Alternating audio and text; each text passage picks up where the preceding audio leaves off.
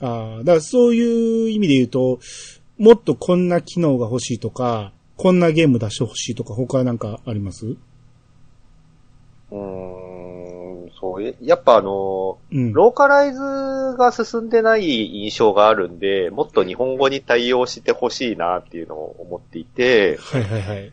僕が遊んでるそのウォーキングデッドとかも。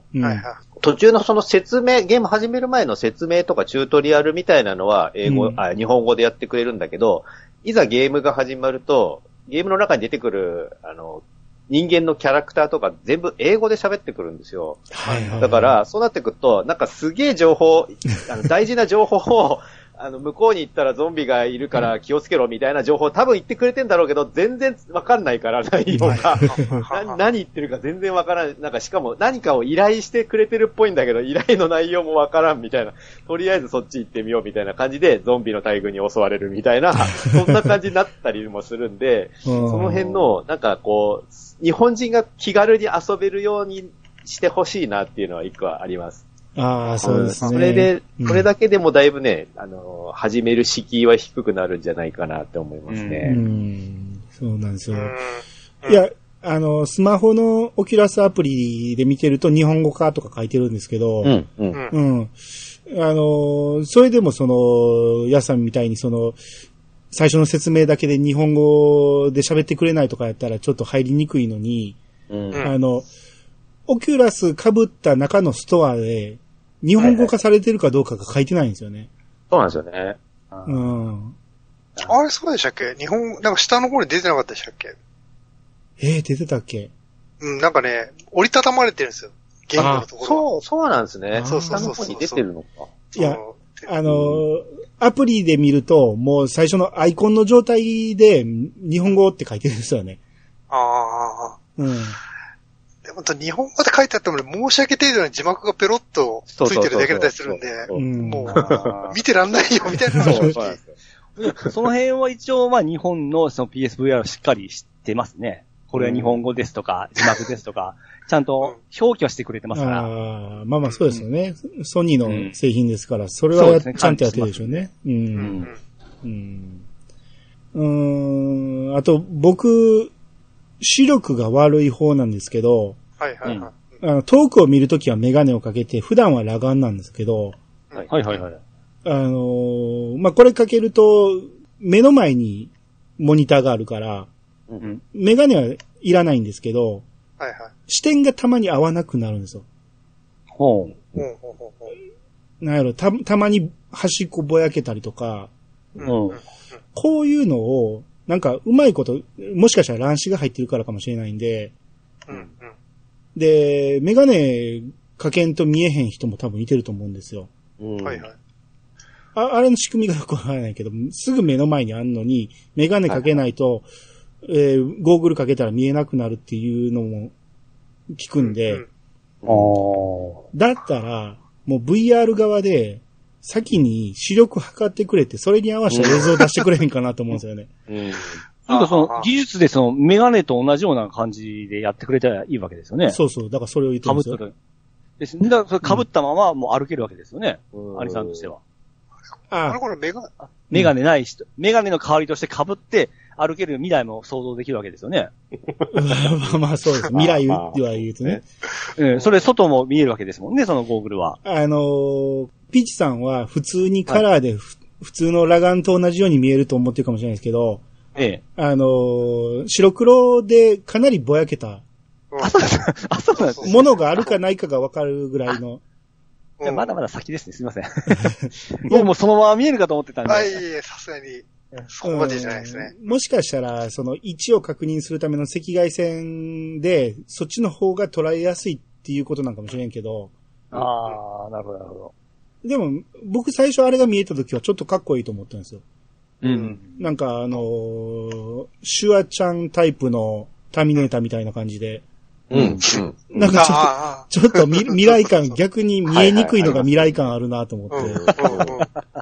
うん。うんあはははで、メニュー画面も、デフォルトやったらなんか和風の部屋なんですけど、広い部屋なんですけど。あれを普通にその、自分の部屋を映したまま、メニューを出すこともできるんですよね。うん、できますね。うん。これをしてる方が、いろいろ視認しやすいからいいなと思って。うんほうん。まあ、ただ自分の部屋が見えてるから、没入感はちょっと減りますけどね。うん。急に戻されますよね。うん。だから、いや、視力に関しては、僕はまだメガネかけんでも済むからいいけど、メガネかけんの見えない人やったら、その辺は視力は自動で合わせるような機能つけてほしいなと思うんですよね。あーなん確か、メガネ用のスペースはあるんじゃなかったでしたありました、あありますありますう。うんん。多分、多分そんな視力調整機能つけるとめっちゃ高くなるから。高くなる。そう。でもまあ、技術的にはできそう。いや、将来的には自動で視力測るやつもあるし、うん眼科さんいたらそんなんあるから、うん。あの、乱視とかもこう自動で測ったり、てか自分で一番見えやすいところで、うんあの、ね、ボタンを押したりしたら、結構できるんちゃうかなと思うんですよね。そうですね。うん。厳密に言うと多分それが理想なんでしょうね、きっとね。その一人一人に合わせて、もう完璧に VR 世界をう、んうん。現実世界と同じように見えるぐらいの感じで目に合わせてくれるみたいなのがきっとうね。んうん。そうそう。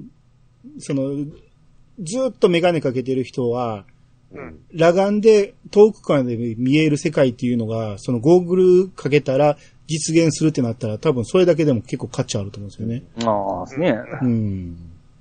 僕ね、一個言いたいのが、うん。やっぱりこのね、 Oculus Quest はね、うん。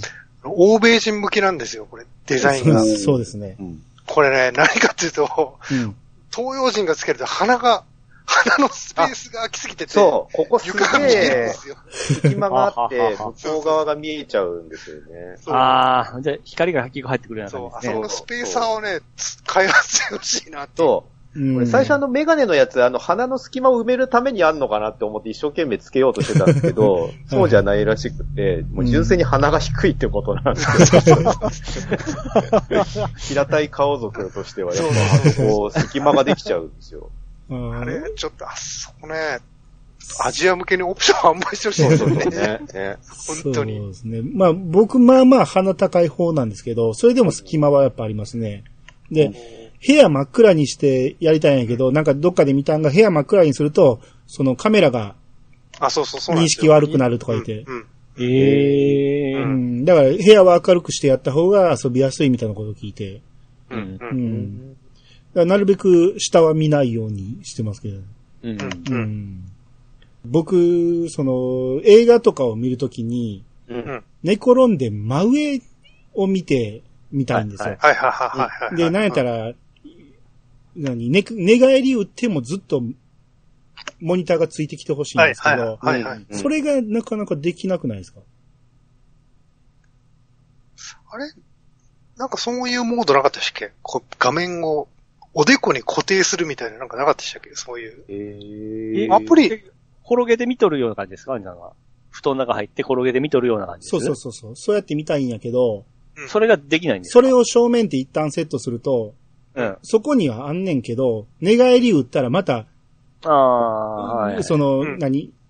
そのシアターだけが残るんですよ、そこに。うん。ああ、なるほど。うん。だから昔ながらのその、何、ゴーグル？うん。うん。うん。あんな感じのイメージで見たいんですよね。意外とこう、ゴムやから寝転んでもあんまり邪魔にならんですよ。うん。うん。そうですね。ううん。ん。へえ、それはちょっともうできない所業ですね。う羨ましいとこですわ。ああ、そうですね。それこそ、それ用の AV ありますからね。そうですね。その姿勢で見てくださいいうとき、なかなかできんときありますからね。うんそう、あのね、僕ね、うんこれ絶対落とそうって思ってたのが、うんあの、速攻に寝そべってみた VR っていうのがあって、はいはいはい。要はあの道の脇にある側溝に。横になった状態で上を通るその女子高生とかをずっとひたすら見上げてるっていう VR があって。やった、やった、それが僕あの、ボリューム2まで持ってますよ。1と2出てますんで。2本出てますよね。ええそう、それがまさにその見上げた状態で見見るためのやつですよね、まさしくね。ほうほうほうあでも、僕的にはずっと上見ておかんときなんで首が痛いんですよ。はいはいはい。そういうことですよね。確かに。ええ確かにうん。ああ、しんどいってこう、下げてまた上上げるような感じなんですね。うんあれ PSVR で寝っ転がれないのか？寝っあ、転がれないそれ多分、あのー位置取りとかなんですようん。カメラもありますんで。うんあ、そっか。映らないとダメだから、はいだからか。距離もありますしなるほど、なるほど。えー難しいんです。うんあの、一応多分、オキュラスやったら寝転んでから、それを正面ってすると正面に見えるはずですよ。そうそうそうそうう。うんん。うん。あー、なるほど。いや、でも、あれですね、やっぱり上向いた方がこう、リアリティがあると言いますか。覗いてる感。そうそうそうそうそう。うん。うん。そこの中におるんだというような。あれって、でも、あの、すごい発想だと思ったし、うん。はいあの、実際速攻で寝そべることって一生のうちで一度もないだろうから、それを体験するって意味ではすっげえ意義があるとは思ったんですけど、あれって、速攻に寝てる時って一切身動きしないじゃないですか。そうだから、ほぼほぼ画面って固定なんですよね。ああ、そっか。体験としてはすごいんですけど、うんなんかその動きが一切ないから、うんそれがちょっと寂しいなっていう気もしますね。ちょうど見たい時に、その速攻のこう、く速攻の部分で見えないところとかあるんですよ。そうそうそう。ちょっと切れたらいけるんですけども、速攻のこれは先がちゃんとこう、もう、ちゃんと計算して取れよというような感じ感じなんですね。あの微妙なところがイライラするんですよね。いやいや、だから、リアリティなんじゃないですか？そう、動かれへんっていうことは。あーなるほど。確かにそう。うん。あの、女子高生がね、その柵の上を歩いていくあの、カンカンカンっていう音とか妙にリアルなんですよ。あと世間話のオキュラスところも、またリアリティがあっていいんですよね。そうそう。うん結構、あの、音もよくできてるなって思っていて、はいはいはいはい。オキュラスってあの、別にイヤホンしてるわけじゃないのに、ちゃんとあの、なんだろうな、こめかみあたりに響いてくる感じっていうか、すすごい、うん。し自然に音が聞こえるんですよ。うんだから臨場感がめっちゃあるなと思っていてそう、気にしなかった。あれヘッドホンじゃないんですか？あ、じゃないです。スピーカーついてうますよ。ん。両方いけますね。うん。あうんああ、なる。いや、PS の方は必ずこのインイヤーのイヤホンなんですよ。あ、うんそうなんですね。んはい。へえそういうこと、そうなんですね。うん。だから音も結構自然に聞こえるイイメージですね。う。うん。ん。そうですね。だから、まあこういう話になったから言いますけど、うん。前にピチさんとかと、その、アダルトなやつを、はいはいはい。あの、僕は iPhone で、その、うん。疑似ゴーグルをつけて、ううん。やったんやけど、ぴったり合わなくてちょっとずれたりしてとか言って言ってて、うん。うん。うん。で、向こうがキスしてくるときに、うんうん。一つ目のお化けみたいになるみたいなことを言っててなるな。る、なりますよ。いや、それが、その iPhone やからかと思って、うんうん。で、オキュラスで見てみても、やっぱりなるやんと思って。なるなる。いや、あれはメーカーとか監督のしあの手腕もありますね。そんな見て抜群に、ええ、あのー、なんぼ画像が綺麗でもちょっとこれずれとるとか、ちゃんとレビューでありますんで、その見て選ぶと、完璧なやつはほんま完璧です。そうね。ええ。その完璧なやつを一回教えてよ、もあ、うんうん。う。うんちょっと遠いとか近いとかすごいうるさいんですよ、皆さん。いや、でも実際そうなんですよ。このうんこっちの体の位置と、うん考えたら、あんたがそこに寝転んでんのおかしいやろとか、うん、すっごいあるんで、あとあの、天井特化のやつとか、上見てたら、うん全然見えへんやんっていうの、この首が痛くなるぐらい曲げんと見えへんような、とか、うんうん。もうちょっと何、ユーザー視点に立って考えて作ってほしいなと思うんですよね。そうなんです。もうんう、それはできとるとことできてないとこが激しいんですよ、差が。そうなんですね。うんねいや、でもね、確かにね、そこにいますね。いる。ほんまに。あのー近寄ってきたら何やったらちょっとあったかい感じがしますもんね。そう、俺、ほんとあったかい感じしませんしますよねあれなんか、うん。あの、吐息すらほわって感じそうるそうそうそうような感じがあれ、あれ多分、吐息はね、多分自分の鼻息だと思います、多分ね。多分、多分絶対自分が荒くなってる、自分の鼻息を、いやいや。再現違う。ちゃん、ちゃんと女の子の吐息が当たってるんあれはそう、甘い、甘い感じの吐息がちゃんと、あの、うんイマジナリー吐息がしてくるんで、うん。そう。でもや、やっぱあれじゃん、段ボールとは全然違いますよね、臨場感ね。あれ、全然ちゃいますね。いや、もう僕、段ボール経験したことないんですけど、やっぱり厳しいでしょうね、段ボールだったら。っていうか、どうしてもずれるんですよ。あのー、iPhone うんうんも大きさがいろいろあるから、それをきっちり合わそう思っても、なかなか合わなくて、うん。うん。で、あれでしょ、あれじゃないですか、巻き戻しとか早送りとかできないじゃないですか。あ、そうなんあですよの。そうそうそう、段ボールつけてると。そうなんですよ。いちいち外してやらなあかん。そうなんですね。うん。あ、それが便利ですよね。あの、うん。あ。の、オキュラスやったらコントローラーでね、あの、できるじゃないですかうんスティック右にやったら15秒ぴょって飛ばしたり、10秒飛ばしたりできるんで。うん、うん。うんあと一時停止も最高でしょ。そそう、一時停止はそんな使わへんけど、なんか使う あ、そうですか？え、つ何に使う神、の？神の域ですよ。あの、時間を止めとるようなわけですからね。世の中の。あれ、オキュラスって一時停止したら、ね A 面になるでしょ。2 2D になるでしょそう次なるでしょ。そうなんあうん。それ、だったら PS の方がかかってますね、そこは。そうなんか。えーいいシーンでストップしても神目線ですよ。あそうなんですえあーあんま止めたいと思わんけどな。え いや、すごい US 感ありますよ。支配しとる感じがして。世界を。ああ、時世界を支配したいんですね。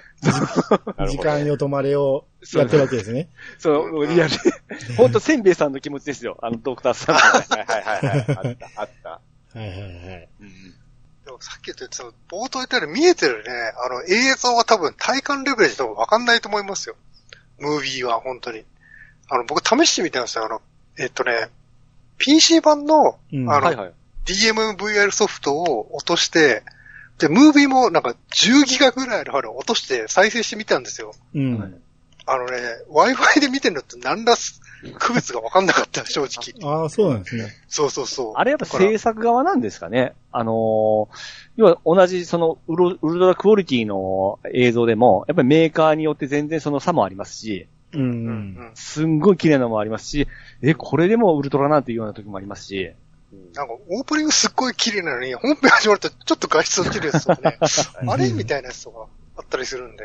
うんうん妙に中途、あんまり無名なメーカーがすごい画像良かったりする時もありますんで、えど、うんどんだけ買ってんだろうと思って、この人は。詳しい。うん。まあまあまあ、ピッチさんにとっては専用機ですからね、それね。そうですね。そっち専用、専用機ですからね。専用機だったら本当にね、もう、安いし、 Oculus、普通 Oculus 安いっていうのもいいですよね。うん。ぜ絶対買った方がいいと思いますよ。うん本当に。いや、ほんまにピチさん向けですよ、これは。本当に、本当に。資産はたくさんありますからね、もう。もう、DMM のアプリ入れればすぐ見れるんで。うん。そうですね。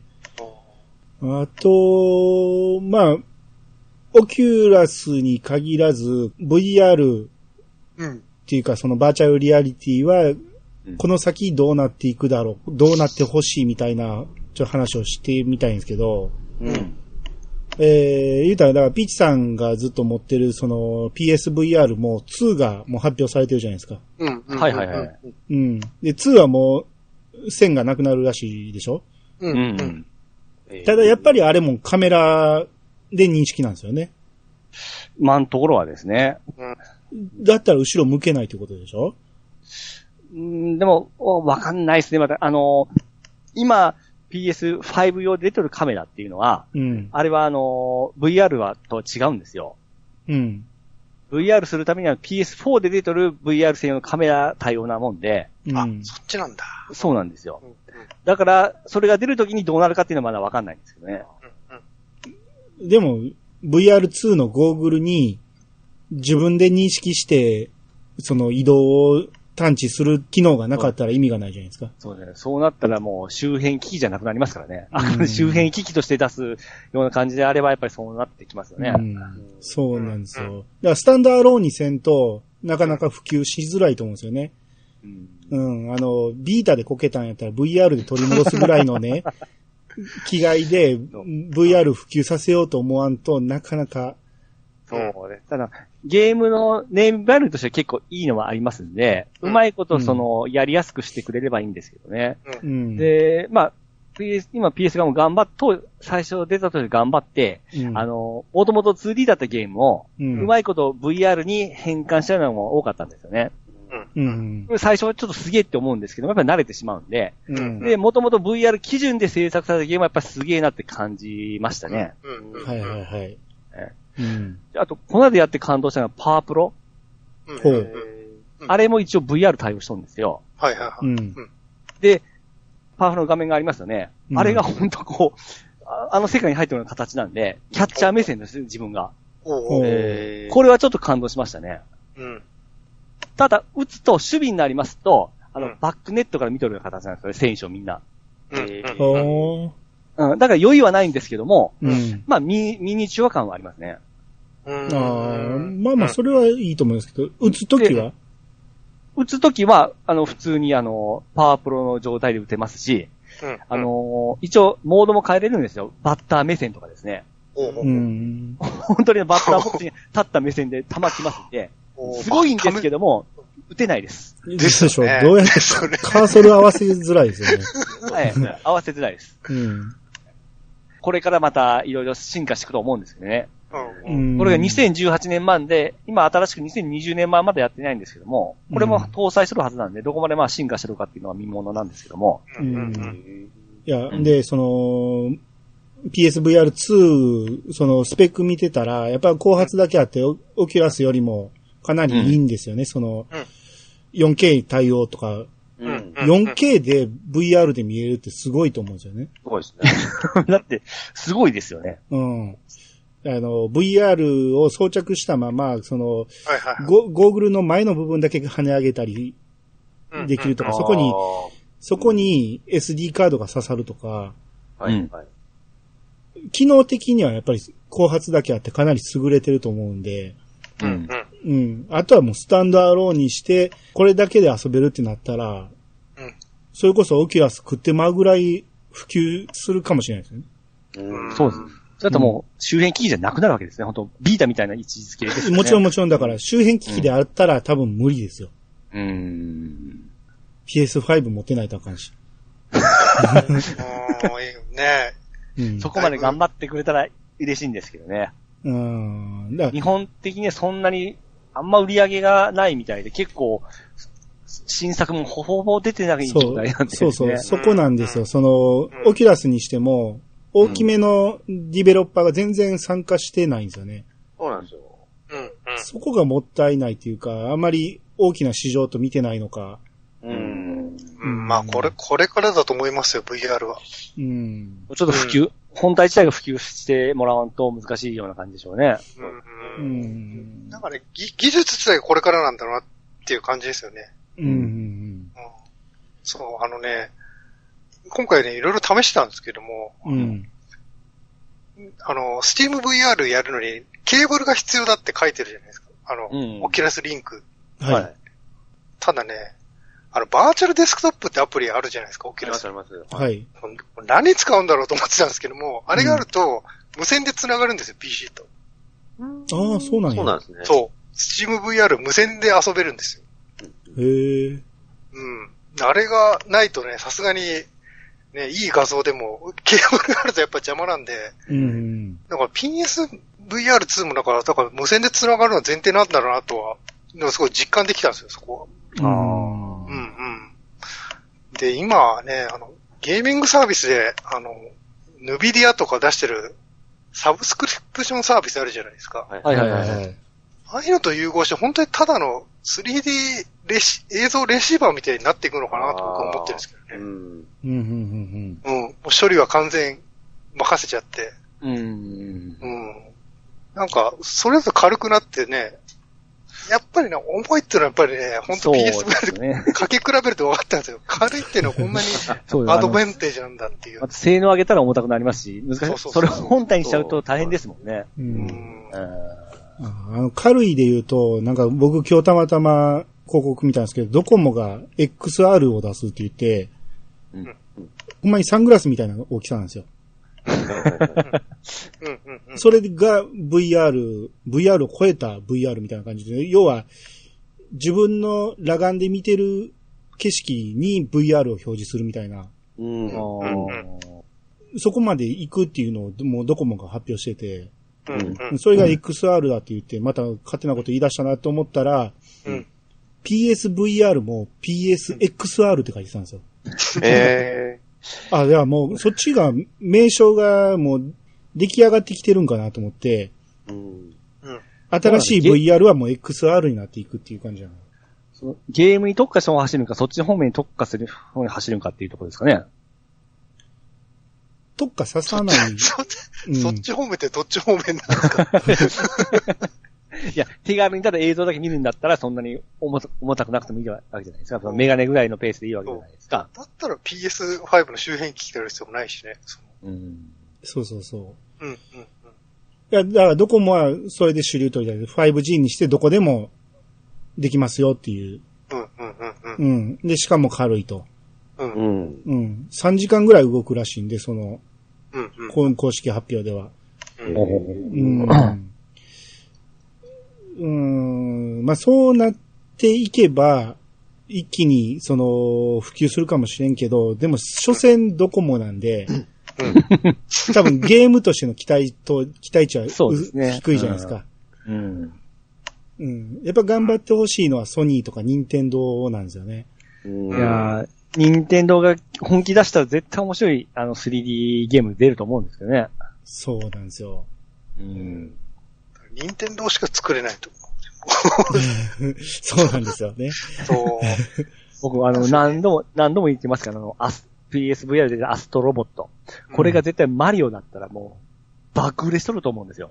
うん。うん、もう、惜しいとこなんですけどね。あれが、そのマリオじゃないだけに、その、全然流行らん、あんま流行らなかったいうところで悲しいゲームなんですけども。うん。まあ、任天堂がこっから VR に手を出すかなんですよね。うん、スイッチでね、ダン、ダンボールの出したけど、あれ、あれ以降全然手出してないでしょ。ううん。ん。うん。でもバーチャルボーイでちょっと失敗して、3DS でもちょっと、あの、流行らんで、うん、スイッチでもちょっと頑張りましたけども、あれか音沙汰ないから、うん。うん。新宿にあの、VR で遊べる施設があってあ、今もうなくなっちゃったんですけど。あそこの中に、あの、VR マリオカートがあったんですよ。あ、ありましたね。そう、はいそれはすごい面白くて、あの、うんちゃんとあの、カートで走って、あの、緩急ある、あの、上下動ある道をこう走ったり、うんうんうんジャンプ台で走ったり、あの、ピョーンってジャンプしたりとか、うんあの、アイテム取るときにちゃんとあの、自分で上空にあるアイテムを取りに行かないといけないんですよ、スコーンって。手を伸ばして。で、それをこう赤亀、赤亀取って投げたりとか、ほそういうのはね、いいあの、面白かったですよ。あれ、それ、うんに、任天堂が作ったんですかね？そうじゃないですかね。ええうん。ちゃんと、ちゃんとマリオカートをしてました。おーうん。いやー、そうなんです。まあ、オキュラスにもマリオカートそっくりなやつはありますけど、ただ、レビューの点数がえらい低かったんで、そうなんです。うん。ううん。ん、ちょっと手出すの怖くてやってないですけど、うん。いや、絶対 VR に向いてると思いますよね、その辺は。うん。うん。そっか、あんま、あんまりですか？アプリバンバン買ったりしてないですか？兄さんも、ピチさんも、ピチさんじゃない、やつさんも。僕いろいろ体験版とかポコポコ落としてて、で、うんうん気に入ったら、ほあの、本ちゃんを落とすみたいな感じですね。僕はね、結構買いまくってるんですよ。ええうんあのー、返品制度がちゃんとしてて、あ、うんなんか、そう、はいはいはい、はい。やってみて気持ち悪かったらすぐ返品できるんで、はいはいはい。んなんか、2時間以内まで返品できるんですよ、プレイ時間。なるほど。そう。さすがにね、なんか、4000円出して、なんかそうそう5秒で。吐き気するとね、ちょっと悲しいじゃないですか。うん。なんかそれがあるんで結構僕は買いまくって返品しまくってますよ。あ、そうなんですね。割と遊べますもんね、2時間あったらね。うんうん。うんでも本当にね、5分でダメだったものとかそういうレベルですけどね、うん。結構僕は弱いんで、あの、はいこのシステムすごいありがたいですよね。うんあーうん、うん、うん。そうですね。ぼ、僕はやっぱりあんまり、あの、ほんまに面白いかどうかを確認してからしか買わない 慎重派タイプなんで。慎重ですね。僕もまあ、V、PS だったら割かし買いましたけども、うん、うん。うん。やっぱり酔いがない、その、工夫されたゲームだったらやっぱり面白いなと思いながらやってましたけどね。うんううんんあの、サマーレッスンとかもすごく新しいな思いましたし、僕あれやっててやっぱりあの、あれですね、アドベンチャーと、えー VR が絶対相性いいなと思いましたし、ううんんうんうん。あれ、これもなんだけど、あのと、スペースチャンネル 5VR。あ、はいはいはい。あれも面白いですね。うん。これもですね、あの、あの世界に入れて楽しいですし、うんさっき言ったあの、キャラで男と女選べるんですけども、はいはいはい。女選んだ時に、ゴーさんが言ったように自分が女になりますんで、こうはいはいはい、カメラ下向いたら胸があるんですよ。なんか、不思議な感じするでしょ。すごい不思議な感じしますね。何これ思いま、思うぐらい。君の名は現象ですよ。あれもやっぱゲームとしてやっぱりよくできてましたし、はい。うんうん。あと、鉄拳7も一応 VR に対応しとったんですよ。えうん。あのゲームプレイが一応 VR として、これもちょっと上視点から見るような形なんですけども、はいはいはい ミニチュアがこの目の前で戦ってるなというような感じで見えるんですよね。ええーーうん。プラレス三四郎みたいですね。あ、そんな感じ、そんな感じです。うんはいはい。でいろいろ頑張ってるんです。あの、初音ミクプロジェクトディーバ X ってもともとプレステ4で出てたソフトだったんですけども、はいはいこれも後から一応 VR 対応してもらって、一応、あの、PV が見れるんですよね、ゲーム内の。あそれ、羨ましいな。れはすごく感動します、皆さん。いいですよね。ええ。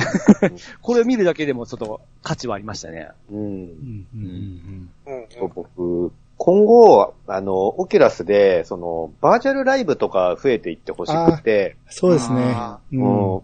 僕、い一個前の、あの、初音ミクさんの、あの、ギャラクシーライブっていう、あの、そっちはスマホだったんですけど、うん。スマホで見るバーチャルのライブっていうのを見させてもらって、はい。それがね、タダだったんですよ。タダで、はいうんはい。おー45分ぐらいの、あの、ただだからそんなに期待しなかったんですけど、入ってみたらすげえクオリティの作り込みとか背景とかもキャラもすごいし、なんだろう、ライブのそのギミックとかも、はいはいはいはいはい。なんかね、自分が宇宙船型のライブ会場に入って、宇宙船ごといろんな星に旅をしながら、それぞれの星で、例えば砂漠の星だったらちょっと砂漠みたいな背景になったりうん、水の星だったら、あの、水の中に宇宙船ごと入って、その、実際に水が宇宙船の中にジャボジャボジャボジャボって入ってくる中でライブを見たりとか、すごいギミックが凝ってて楽しかったんですけど、そういうのを、えっとね、多分お試しで初回だからただっていうことで見せてくれてたんだと思うんですけど、それを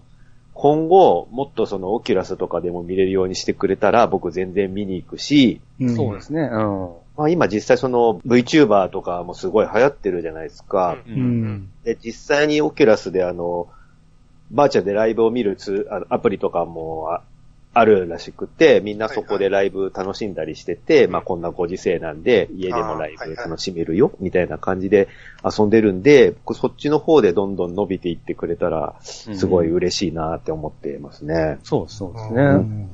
そうですね。今、アーティストも結構ね、オンラインライブやってるじゃないですか。そうそうそうね、主流になってるから、うん。まあ、来る可能性は結構高いと思いますけどね。うんあうんうんあ、そうですね。う。うんん。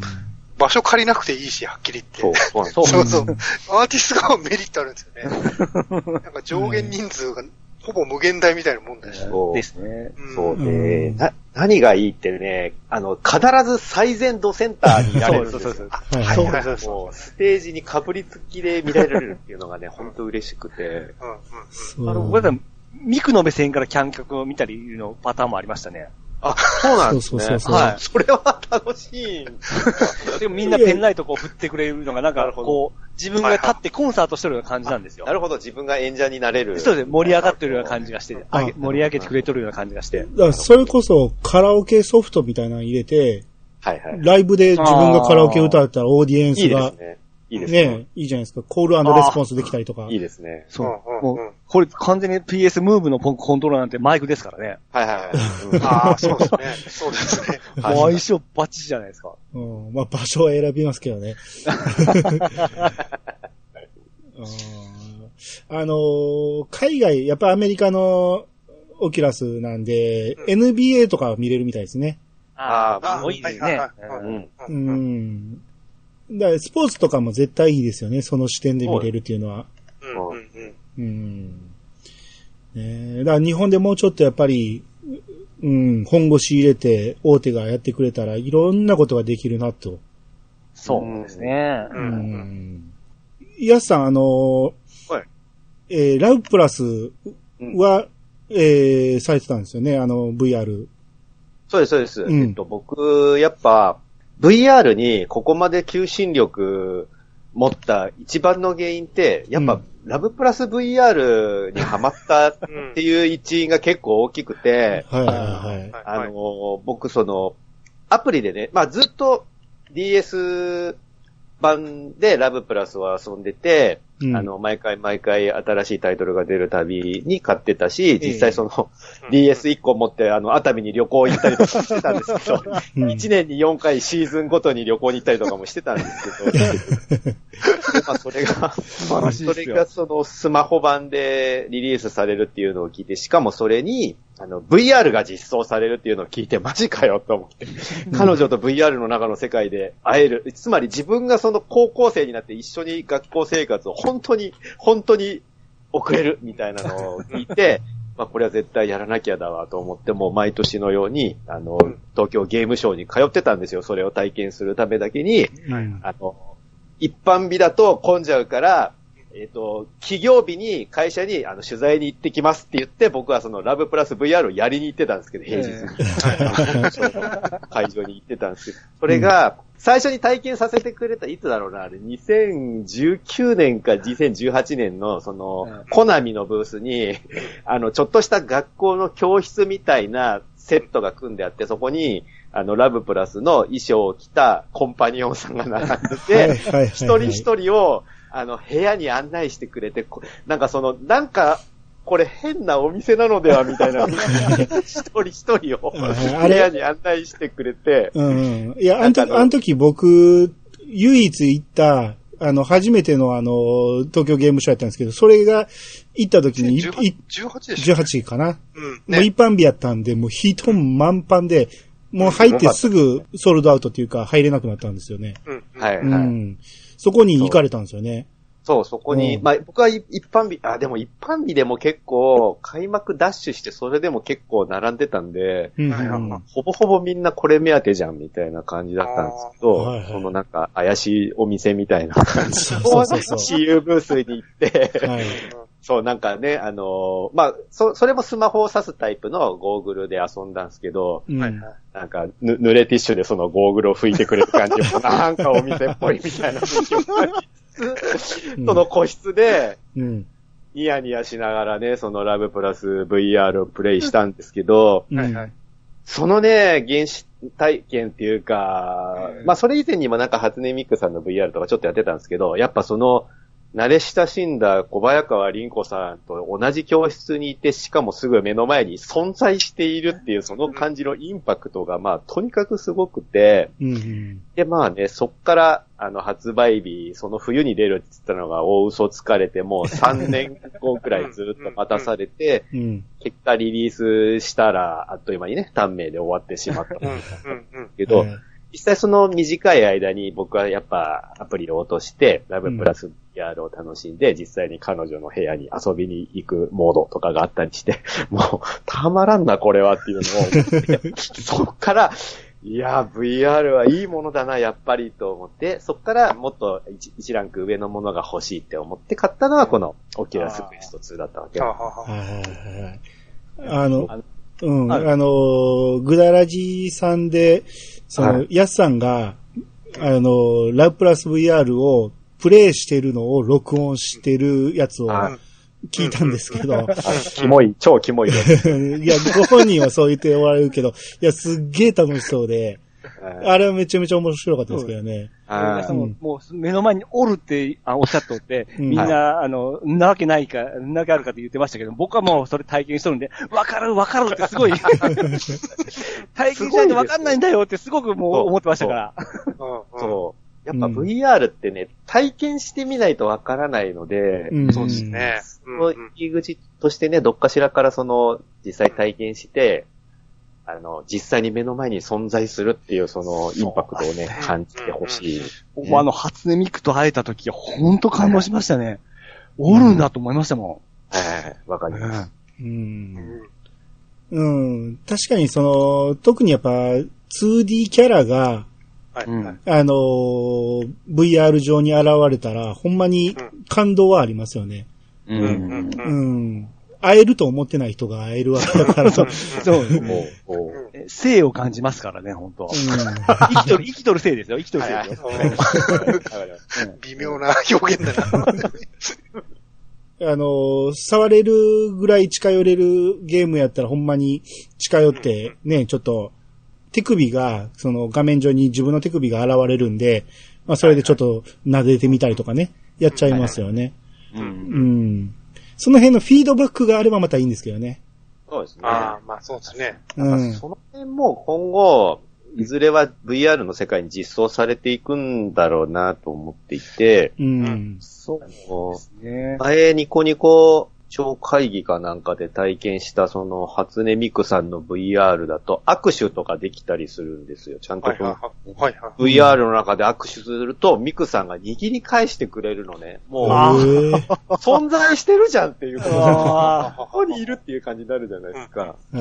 そういうのとか、なんか添い寝 VR とかも、そのちょっとだけ近くにいる感じがなんか物体としてわかるようになったりとかしたら、その、視覚以外からも感じれる情報、そういうのが保管されていったら、よりその存在感を強く感じられるんだろうなと思っていて、うん。まあね、そういう方向に実際進化していくんじゃないかなと思ってますね。あうのん。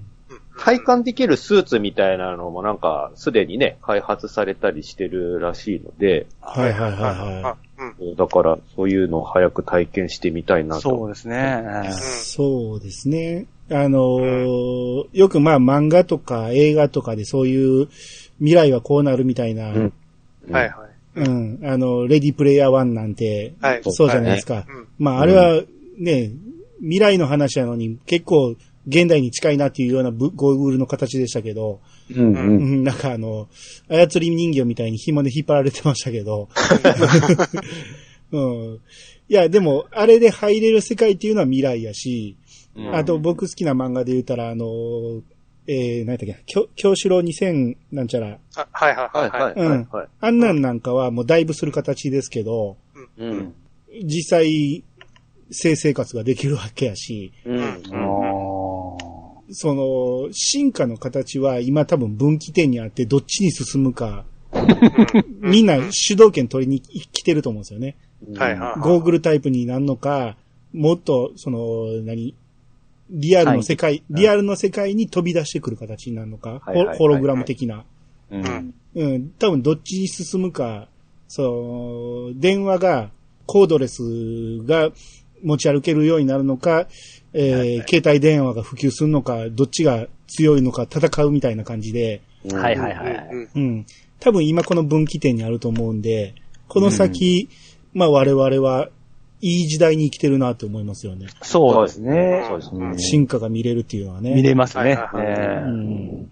なんか僕、自分はおっさんなんですけど、その、いい時代を生きてるなって思っていて、うん。ゲームがそのね、ファミコンとかでそのコンシューマーゲームみたいなのが生まれて、それがここまでの技術でどんどん進化していっているのをリアルタイムで体験してこれているから、うん。すごくいい時代を生きてるなって勝手に思ってるんですよね。そうですね。うん、そう。ブロック崩しがこうなるとは思いません。でしたよね。うん。えほん。まですよね。うん。スペース、スペースインベーダーもよ40年ぐらいのゲームでしょ、まだ。うん。そうまなん。ですね。まだ、まだ、まだと言っていいかわかん。ないですけど。うん。たかだか40年ですよ、だって。うん。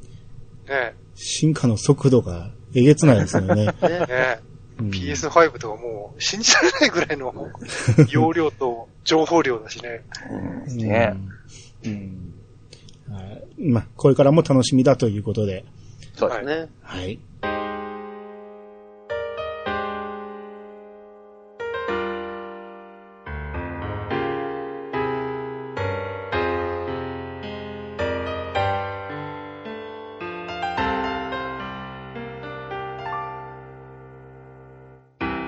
エンディングです。ほい。えー、今日は、わざ、わざわざじゃないけど、あの、や、やすさん、参加していただきいただきまして、ありがとうございました。ありがとうございます。もないです。ありがとうございました楽しかったです。あんりがとうございます。いや、最初にも言いましたけど、グダラジさんは我々ずっと聞いてて、はい。はいうんその、グダラジさん情報として僕らが喋ったりしてて、あの、グダラジさんで言ってたけど、ここらしいで、みたいな話も結構出してて、うーん。嬉しいです。その方とまさかね、共演できるとは思わなくて。いや、もう、夢にのような感じですね。時間ですよね。うん楽しく話できて嬉はいうんしいです。人生で2回目にお便りを送ったのがグダラジだったんですよ。マジっすかありがとうございます。うん1回目がワークスラジオさんだったんですけども、わあ、はい、はい。2回目が、あの、グダラジさんのあの、だいぶ前なんですけども、好きな声優ベスト3をはい、はい。選んでくる。あれ、あれ僕送らせてもらって、読んでちょっといじってもらったのがすごい今でも嬉しく覚えてますね。今でもちゃんと覚えててくれてる。何遍も読まれた読まれた、すごい嬉しくてですね、あの頃、回しましありがとうございます。た。はい。うんうんまあ、あのーうち聞いてくれてる人は大体の人がぐだらじさん聞いてると思うけど、まあ、もし聞いてない人がおったらあれなんで、はいやすさんちょっとぐだらじの、えー、宣伝とかしてもらえたら。ああ、いいですか。はいえっ、と、じゃあ、まあ、ぐだぐだゲームラジオという、えーおっさんパーソナリティ二人と、あと、アシスタントの女の子の三人で、ポッドキャストをやってます。で、割と世代的には、いやさがさんを聞いて、い聞いてて、すごい楽しめてる人たちにも割と近い感覚で楽しめる内容のことを話してるんじゃないかなと思いますんで、よかったらあ聞きに来てください。はい、ありがとうございます。はい。何やねん。はい。えー、ということで今日は皆さんありがとうございました。はい、ありがとうございます。ありがとう。ありがとうございました。皆様からのお便りをお待ちしております。メールアドレスは、いやさが .pc、アットマーク、gmail.com まで。ハッシュタグは、ハッシュタグ、いやさがをつけて投稿してもらえると、番組内で紹介するかもしれません。ということで、いやさが今日、お相手は、兄と、石川とミルクと、おーと、やすでした。またお会いしましょう。さよなら。さよならさよなら。